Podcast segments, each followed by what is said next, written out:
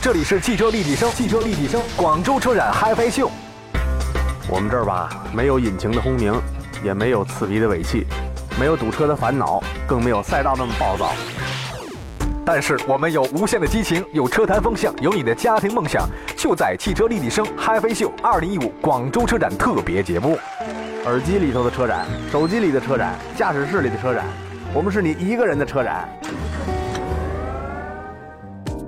欢迎大家收听，这里是汽车立体声。我们在广州问候所有的好朋友们，这些听得出来，我们节目的这种现场的声音跟之前呢是不大一样的，因为，呃，我们是在广州车展的搭载的直播间当中为各位做这期的现场直播。同时，我们要特别感谢我们的三方三巨头一起合作，就五八汽车、汽车点评网和汽车立体声，我们三方的为您献上专题。今天呢，聚焦那些非常政策性的车型。呃，一个神奇的政策是什么呢？就是您可以生二胎了，不罚您钱了。我觉得该哭的应该是张艺谋啊，罚了那么多钱，到现在为止这也没人给他一说法。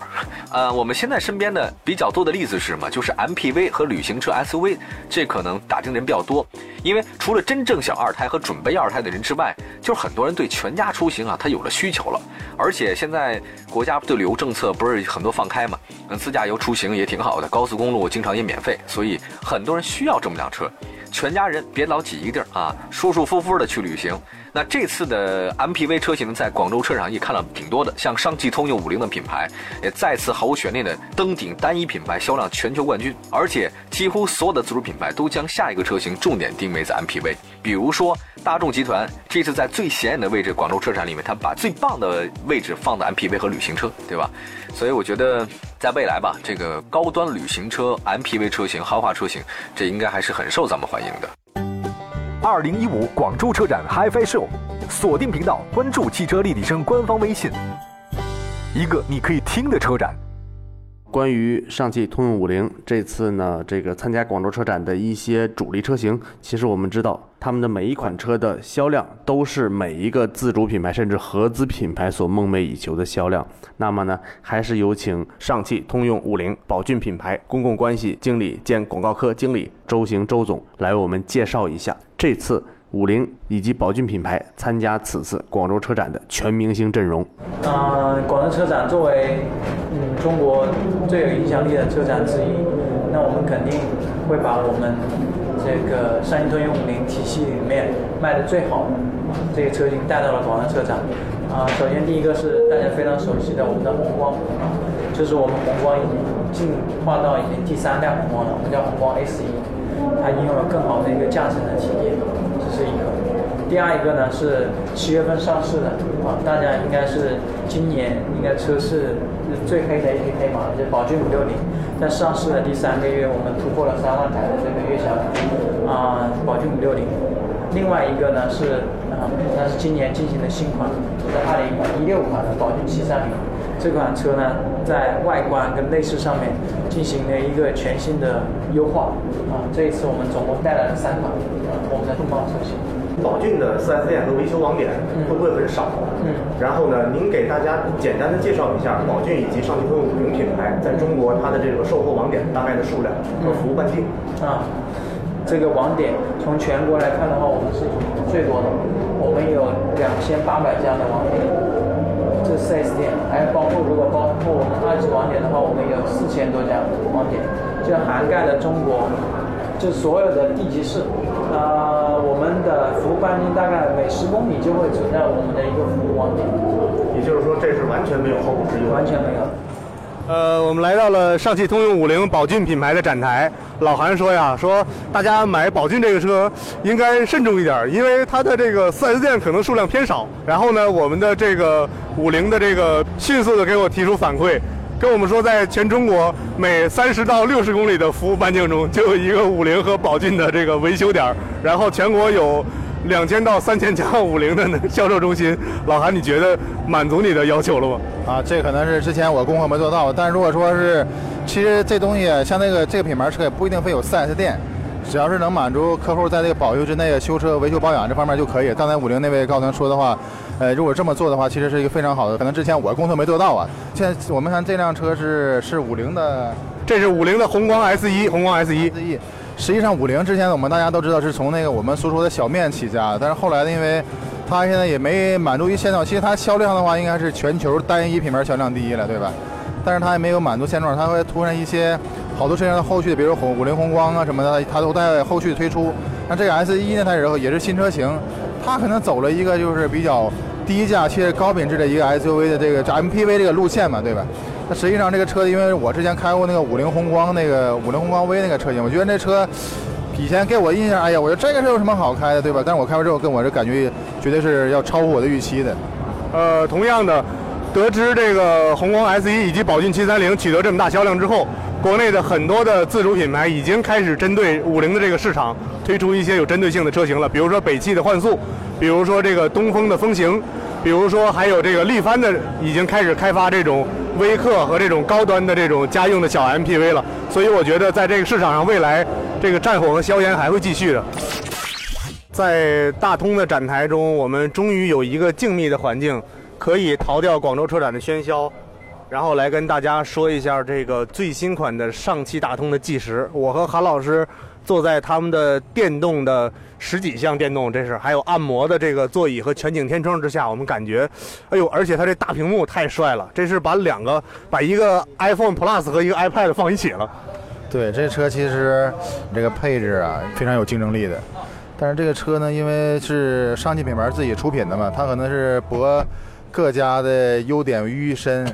嗯，其实我觉得商务车这块可能是品牌挺很也很关键。但是说，如果说你坐到车内呢，给客人的一种感觉，可能必然不是家用车嘛，对吧？给客人的感觉的话，只要是很高级、很尊贵的尊贵就可以了。我感觉我现在就是一个老板。没错，而且呢，我的一个朋友买过第一代的大通 G 十的手动挡的顶配版，让我觉得唯一的这个槽点就是它的座椅的调节范围很多，但是它没有电动座椅，让人觉得非常的别扭。但是呢，这次这最新款的已经是电动座椅了，而且它这个这个 GL 八的空间和这个君越的中控台，让我觉得确实这种合资自主企业它是有它的优势的，就是谁家的东西好我就拿过来用。对，但是我感觉第二排座椅这个老板席嘛，它可能这个坐垫有点硬，有点偏硬，可以再做软一些，是吧？这头枕呢也有点硬。其实这个，其实我觉得这个车，如果你在品牌上没有竞争优势的话，一定在这个配置和舒适性上做个好文章。所以说你它有卖点。如果说你这个都是一些非常平淡的，或者说光靠一些特别高的配置来吸引这个消费者，可能也够呛。而且呢，这个车我们看到了旁边有一台纯电动的。我觉得在北京这种限牌限号的情况下，如果这个纯电动的大通 G 十真的能获得北京销售许可证的话，我觉得这挺震撼的。对，我觉得这可能也是一个这个厂家吧对这个整体的一个市场的一个就是很坏的一个反馈。毕竟说他也做到了说，你看现在新能源车的话，我们这个商务车其实也可以新能源，也可以烧电，也可以不可以烧油，咱也可以做的很环保。其实我觉得，要是大家有企业有条件的话，其实可以考虑考虑这个电动版的话，因为毕竟说接待客人一块看你这个企业其实是一个对这个社会或者说对这个整体行业是有非常大的贡献。你看我这个车都买电动的，对吧？哪怕是这种商务车，其实也是一大卖点。没错，呃，对于我来说，个人来说，我觉得如果北京真的有这个不摇号的，我我会考虑电动大通 G 十，我真的会考虑。看他这个能不能进北京那个补贴目录啊，这是非常关键，钱儿还是很关键的。毕竟对企业来说，这个价钱才是最后的胜利者。呃，那么这一代的全新款的上汽大通计时与上一代的大通计时到底有什么差别？主要改进在了哪些方面呢？下面我们有请上海汽车商用车有限公司。SV 七幺整车平台总监王瑞为我们简单介绍一下全新的上汽大通 G 十的一些情况。七幺零号，我们也是围绕刚才讲的四个大全线做改进。第一眼大家可以看到的就是，呃，往那边发布会往那边站会觉得有点眼有点这个耳目一新的。为什么呢？就是我们对这个前保、后保和侧围就外观做了全新的升级。呃，原来我们的车已经非常好，我们 G 幺零推出来到现在卖的很畅销的主要原因是外观漂亮，中国人喜欢长得好看，然后就是然后那个空间大，好看的大，动力好的车。然后我们的确实之前的 G 幺零对我来讲还是挺自豪的，外观是设计的很好。但是在好的基础上，我们现在要好上加好，好上加好是个很难的事情。经常大家出发点是好上加好，但是经常是。最后结果发现是狗尾续貂，但我们这辆车，我是觉得真的做到好上加好。今天发布，包括下午很多媒体朋友、我的客户过来看，都觉得，居然还可以改的比原来好这么多。二零一五广州车展 HiFi Show，，锁定频道，关注汽车立体声官方微信，一个你可以听的车展。呃，我们在广汽传祺的展台呢，不光看到了这个纯电动的传这个传祺的 GS EV，还看到了一款前脸非常霸气的车型。老韩，这车你啥感受？我感觉终于有一款车前脸跟阿尔法抗衡了。我感觉这个应该就是一个呃基于奥德赛衍生而来的一款就是概念 MPV 吧。这款车，但是我觉得这个应该走的是一个全尺寸的路线，包括它这个车头，还有这个两呃前排后排的车窗的设计，我感觉应该是个大型的车型。呃，没错，就是说，其实呢，奥德赛平台被广汽玩坏了。就是这款车，无论是从宽度来讲，还是从高度，还是从它的纵向的这个车身尺寸来讲，都是更高一个级别，就是阿尔法那个级别的这个，而且它的前脸比阿尔法要要憨，要彪悍的多。然后呃，怎么说呢？就是呃，从方方面面你都会觉得它非常的霸气。但是你没有发现它的霸气是通过它这个大前脸和这个轮毂造成的。也就是说，一旦有量产版出现的话，我觉得瞬间的话，它这种气场就没有了。对我估计它这其实车身上没有特别多的线条，它走的也是一个比较简洁的设计路线。但是我觉得这种垂直性的这种大格栅的话。应该在练场车应该不会有，因为它这个不太符合这个风阻设计的要求。没错，我觉得这也是为了应对这个国家生育放开政策，而广汽传祺要做的一个前瞻性的一个准备。我们希望在明年北京车展上，我们看到更成熟的广汽的 MPV 的作品。呃，我们在江铃福特展台呢，看到了这个阔别已久的福特全顺，但是这款呢，它的这个名字呢，跟蒙迪欧有点像。这款叫叫途锐欧，叫途锐欧，然后呢，没关系，不是，对，也不是途锐。然后这车呢，给我们的感觉是它在跟 GL 八抢市场。对，但是这个车吧，实际上它属于一种给人感觉一种比较大的，就是商务 MPV 这种范儿，实际上比 GL 八要高，也高很多。实际上这个东西就是像是大众 T 五的那种感觉，这个车。但是呢，其实毕竟在对众来说，这还是一个比较新的车型，而它配置上还可以有，你看有导航，有自动空调，后面有有这个分区的后边出风口，但是这个空间的话可以，但座椅稍微有点硬啊，不是特别舒适。整体来说，这头部空间可以，腿部空间可以，但第三排空间可能稍微差一些。呃，这款车我觉得它的竞争对手，更多意义上讲，应该是上汽大通那款 G 幺零。呃，它比这个维亚诺肯定是档次段位要低，跟 T 五呢比肯定也是差一些。呃，而且呢，我们看它的坐姿比较高，所以呢，应该就是全顺的那个平台经过应有的改进。我觉得江铃福特的车型，不光是无论是这个撼路者还是这款途锐欧，都相对来讲会会这个更加平民一点，不是长安福特和福特进口的那种调性。对，可能大家可以理解为这就是新一代的一个全顺就可以了，所以大家这样就把这个定位就会搞得很清楚了。但是全顺的话，其实在国内卖的也还不错，那个车其实确实挺好，但可能价位可能稍微有点高。但毕竟说有那个丰田那个考斯特那是在那儿抗衡它的。但是这个车的话，我觉得外形最起码的话，还是会给公司一个很大的面子的。呃，上个月在上海我试驾了这个帕萨特 B8 平台的第一款车，就是斯柯达的速派。那这次在这个广州车展上，呃，进口大众这边把这个帕萨特 B8 的旅行版拿到了本次展会现场。这车看着真的比轿车版要漂亮，是因为这旅行车本身它有自己线条的优势嘛。这个车呢又展示是辆白色的，感觉咱们车的线条十分修长，而且大众的线条吧，它非常简洁，它没有一根多余的设计。就是但是说现在好多人觉得，哎呀，大众这个大众脸都差不多。但是这我们看一下这个车的这前脸呢。其实我估计，要是如果说以后再再比其他车再换代，它也肯定会有一定有一定区分的，因为它这车呢，这个格栅更长，跟大灯连在了一起，它强强调车身的这个宽度。整体说，这个内饰也有一定的一定的质的提升。但是大众这个车就是这样，它有自己的设计传统，它不会设计的特别超前、特别漂亮，但是它非常耐看。你可能过十年再看这大众车，哎，它也不过时。没错，而且呢，我感觉这一代的 B8，也就是 MIV 平台的这一代的帕萨特车型呢。它的宽度上明显的比上一代有了一个特别大的提高，而且呢，呃，让我特别期待的是它的 R 三六应该是什么样的，不知道还出不出？老款的非常保值啊，现在都五六年的车还能卖到三十多万，我估计这新款出之后啊，应该还会还会继续这个以前那个辉煌。但是我估计上市的时候应该是，它这是一个套件，展车是个套件版，但是我可以折射出它未来这个样子。但是我估计那个车应该也，安踏六版也还会有，但是具体时间现在还是不太明了。呃，下面我们来看这款叫嘉旅的高尔夫。其实呢，它就是在欧洲非常流行的高尔夫 Plus。那这款车呢，来到中国，其实我觉得它的定位应该也和高尔夫旅行版一样，也不是走量车型。对我这次这个在这次广州车展的大众很奇怪，它展了三辆新车的话，基本都是这个 MPV 的类型的，呃，就是而且级别都是三个不同的级别。但是你看这个，其实高尔夫嘉旅这个外形呢，其实也说不上它什么有什么特别出的特特殊的亮点，但主要在实用方面吧。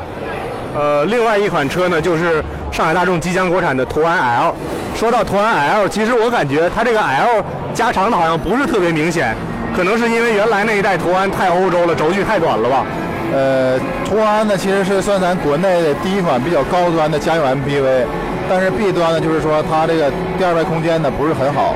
但是其他一些人，比如以前的小桌板啊，啊第三排座椅都有。但是这个如果轴距加长之后呢，其实对第二排的贡献还是很大。但第三排不知道会不会出七座？七座的话，第三排的话，可能也是跟之前的话也是坐不了人。但是这个外形呢，跟老的也是有天壤之别了。整体是有新开发的一款车型。呃，我看了一下，它这个第三排座椅的空间好像没有优化，但是它第二排它有一个儿童安全座椅套件，可以直接装到这个第二排座椅上。其实我觉得这也是。这个很多要二胎的人需要看的车，但是我觉得第三排还是不实用。对，其实第三排主要就是一个噱头嘛。其实有你说现在孩子不能坐不能坐第三排，但是其他的成年人也坐不进去。其实要我说，就直接坐五座车就得了。二零一五广州车展 HiFi Show 汽车立体声，五八汽车，汽车点评网。强强联合，重磅出击！二零一五年广州车展，锁定频道，关注汽车立体声官方微信，一个你可以听的车展。欢迎大家收听汽车立体声啊！我相信细心的朋友已经听出来了，刚才节目中只要提的 MPV 和旅行车呢，这个其实也 MPV 车型的大亮点，就空间大。但随之而来有个问题，就是 MPV 它油耗比较高，所以我想是这样的：大家如果真有需求再买，这肯定不是你的第一辆车，那肯定是你升级换代的车型吧。另外呢，再说一下，就受到国家产业刺激政策呢，现在越来越偏向新能源车了，所以。在节目中提到的上汽大通的那个 G 幺零，也是国内第一款即将量产的大型电动 MPV。这个我觉得不用摇号，你还能买一个大 MPV，我觉得还是挺挺靠谱。如果说您家里有个充电桩的话，那不说大家都懂啊。电动车的普及不仅仅是车辆降价和小区配充电桩那么简单。那我们听听看，这次在广州车展上虽然辟了一个电动车馆，也听听新月和韩威这两位是怎么评价这些广州车展的新能源车的。呃，我们在广汽丰田的展台，也就是丰田在广州的主场，我们看到了一个印象派的 logo，一个毕加索的 logo，这就是这个广汽丰田的合资自主品牌领智推出的第一款车型领智的 i1。这款车，呃，来源于谁？老韩？来，这个标志有点像那个兰奇亚的感觉。别，这个车型的主体车型来源于那个老款的雅力士，但是现在之后改名叫亚瑞斯致炫了，亚斯 L 致炫了嘛。那实际上它是一个纯电动车，它有点抢宝马名的感觉了，出了一个 i1，我 这个宝马又没法起了这个。呃，据我们了解呢，明年在广州的出租车市场呢，将会有这款车进行一个试点，然后它呢用的是这个硼酸铁锂电池，然后它的续航里程，据现场了解大概呃不到两百公里吧，应该和这个北汽的 E 幺五零这个续航里程应该是差不多的。然后这款车呢，其实呢我们。看来没什么亮点，其实它和那个启辰的这个电动车，就是日产凌风，其实也一样，只不过就是它的这个外观借用了这个雅力士的外观而已。对，因为我觉得这种小型车做出租车吧，感觉有点小，而且它后备箱它毕竟是它没有后备箱，就是我觉得不知道掌广州政府是怎么考虑用这个车，我觉得可以用，完全可以用稍微大一点些再做出租车吧，对吧？没错没错，这是一个非常凸显的问题，就是全世界。拿这种小两厢车做出租车的，就像奥拓这种车做出租车的，现在已经非常少了。那是经济不发达地区才用的。对，因为我觉得这个出租车吧，一是说你新能源肯定是为环境做贡献，但是你要反映老百姓的日常出行。比如说我们现在车展的话，我们拿大包大大包小裹的，想放到车里放不下，我们还要坐几个人，所以这车就很小，而且你满载的情况下，这样的总这电池依然是超负荷工作状态的话，它续航里程肯定会降低。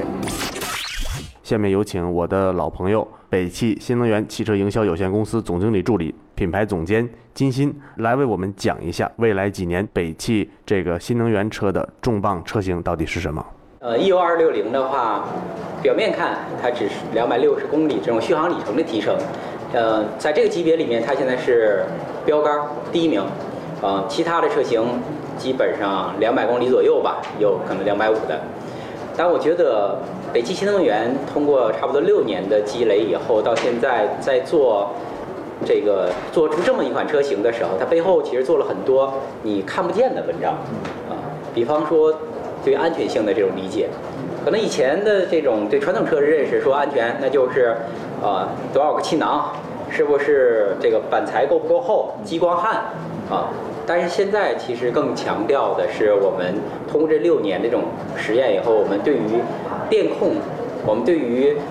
这个增加了这个电池的重量以后的车身架构、电池的布置，然后以及我们对于呃安全这个碰撞等等方面的一些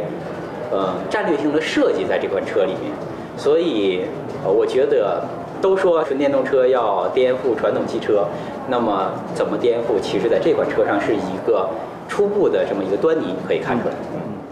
呃，但是呢，北汽呢，我觉得，尤其是北汽新能源这个品牌，因为它在北京市场现在占据一个压倒性的地位，是因为北京的这个限牌限号导致了这个新能源纯电动车它是不限牌的，所以呢，大家会越来越多在北京大街上看到这个 E 幺五零啊，以及一些品牌。当然了，北汽新能源的这个。占据一个主导的一个位置，量最大，而且它的充电桩也好啊，确实有这个本地本土企业的这种优势吧。但是呢，这次我们看到它推出的这个基于萨博九三平台的北汽绅宝 D 五零的电动车的车款，我感觉外观还是普通了一点。对，因为可能是这个绅宝这边可能最近大家感觉这个呃整体这个新能源车型推出的比较多。但是呢，可能叫好不叫座车型也比较多。我觉得这个东西就是说，还是不要盲目发展嘛。因为毕竟说，在特别像北京这样一线、上海这样一线城市，现在已经限号，但逐步好多地方也会限号。这应该是政府做的事情要更多一些才好。没错，就是政府，他把他的补贴额度。再做的实际一些，而且呢，把补贴额度更多的倾向于老百姓这一方，而不是让很多车企以这种骗补贴的这个理由来去生产这种车。呃，我们会看到更多的有诚意的这种新能源车的作品。同样的也是这样，本次广州车展呢，主办方专门在这个 B 馆安排了一个电动车的这个展示区，但是因为我们一是实在太累了，这已经两万七千多部了；二一个是这个确实那个展馆离着挺远的，而且真的是。过去的不是特别方便，而且在主展馆这种标识很少，没有让大家觉得这个主办方广州车展这次呢专门开辟了一个展馆，对电动车市场很重视。所以我觉得，我希望主办方下一次做这种跟老百姓生活更贴近的事儿的时候，咱们做的再到位一点，让更多老百姓更多的去体验电动车，而不是在这儿叽叽喳喳的看这些模特的表演。对，因为电动车这块呢，就是作为媒体评测来讲的话，其实我觉得消费者更应该是实地的看看车。试试驾，而且也要亲自考虑到自己，就是能不能装这个充电桩。车再好，再技术领航再长，就是承诺感再好，但是你这个如果说您用车的话，装不了这个充电桩的话，其实说一切都是白谈，没有用。如或者说你家附近有那种公共公共充电桩也可以。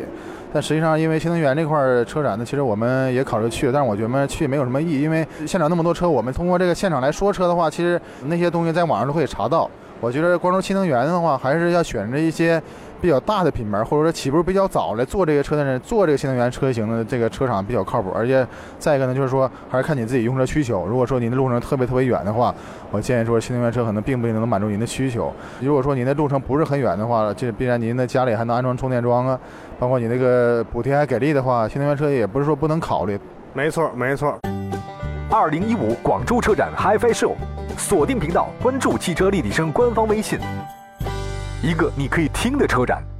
这里是汽车立体声。本次车展几乎每家展台都有新能源车的展出，但是从两位我觉得听他们俩好像真的是挺倒霉的，就是略带担心和责备。我真的这俩人特别不乐观哈。我觉得大家也能听出这些端倪啊。政策确实是比较好了，呃，但是，产品呢有点同质化。也希望大家吧，在选择新能源车的时候有更多的选择，这是我特别想说的。也因为现在好像我们能买到的，因为地方保护主义，好像买的车不是太多，嗯，这挺可惜的一件事情。我们也祝愿中国汽车工业越来越强大。也希望所有的广大车迷和听众，没事呢就到自主品牌多支持一下咱们国产的品牌的车型。我相信在明年四月份的北京车展上，一定会有更多属于自己的品牌，呃，新车型成为我们的亮点。这里是在广州为全世界的好朋友们主持今天的汽车立体声。我们相约二零一六年的北京车展。感谢五八汽车、汽车点评网、喜马拉雅、多听、优听、荔枝、蜻蜓等一众的音频网站。谢谢大家，谢谢各位。可以随时关注汽车立体声的官方微信公众号。您的点赞是我们继续前行的动力，请随时关注我们。下次节目再见，拜拜。